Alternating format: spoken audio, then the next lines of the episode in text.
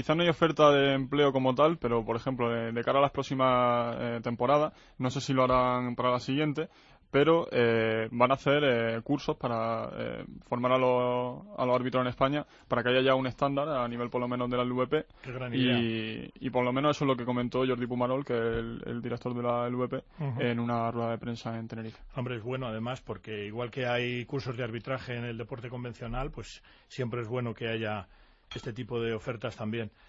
Sergio, como exárbitro también te tengo que hacer una pregunta que en COPE, bueno, en COPE tenemos un jefe supremo, si vas por todas las vías de jefatura. La jefatura suprema la tiene eh, su santidad el Papa Francisco. Por encima de él solo está eh, Dios, lógicamente. Pero en eh, eSports tenéis a efectos de arbitraje lo que se llama en inglés The Voice of God, que como dice su traducción fácil al castellano es la voz de Dios. Preguntar esto en COPE es un poco peligroso, pero ¿a qué le llamáis vosotros la voz de Dios? Bueno, pues además de los árbitros siempre hay un responsable, siempre hay alguien que está por encima, que aunque no esté ya ejerciendo como tal, no esté en el escenario, no esté pendiente de los equipos, porque ya ha delegado un poquito, pero siempre hay alguien con mucha más experiencia, con muchos más años, al que acudir siempre que hay una duda. Hay una disputa, no está contemplada por el reglamento, tú tienes una cierta idea de por dónde tirar, pero no estás seguro de si vas a ser justo, vas a hablar con esa persona. Oye, pasa esto.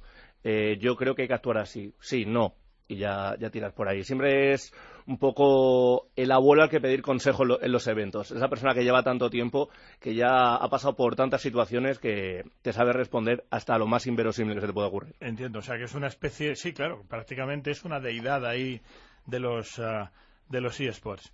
Eh, bueno, la sensación que tengo entonces es que la labor real de un árbitro en eSports es más complementaria que definitoria, ¿no? Eso sí que es una verdad más o menos absoluta, ¿no? A nivel deportivo sí, es más bien complementaria, pero como bien apunta Fernando, también se tienen muchas cosas en cuenta, como la colocación de los productos en las mesas.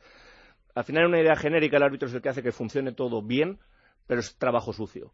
Si hay mucho retraso en un evento, es que hay algún árbitro que no está haciendo todo bien. Si está funcionando el evento sobre ruedas, es que ese cuerpo arbitral funciona. Funciona, ¿no? Oye, Xavi, tú también como exárbitro, eh, por ejemplo, en LOL, cuando se hace la selección de personajes, que creo que le llamáis draft, ¿no? O algo así. Sí. O parecido. ¿Eso también es labor arbitral, asegurarse de que hay equilibrio en las elecciones y demás?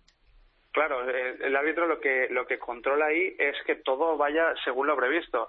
Los equipos son lo, eh, el juego automáticamente va va alternando a los equipos para que vayan eligiendo, pero existen situaciones en las que el, equipo no, no llega a tiempo a elegir o se equivoca al elegir porque se acaba el tiempo y se ha equivocado o algún error de un PC, algo, algo que altere eso, entonces el árbitro debe decidir cómo se actúa. Muchas veces se actúa de manera eh, repitiendo, repitiendo los drafts, eh, otras veces eh, se ha decidido que no, que, el equipo se había equivocado y había sido su culpa, que, que no haberlo hecho a tiempo y se ha seguido pero de normal cuando suceden esas cosas pues se tiende a repetir otra vez el, draft para que, sea justo y, para, ambos equipos.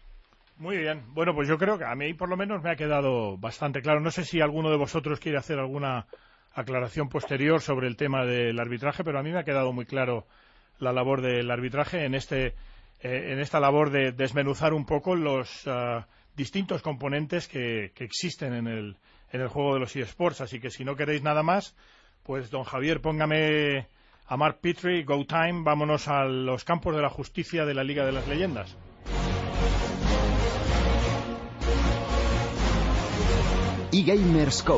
tu programa sobre.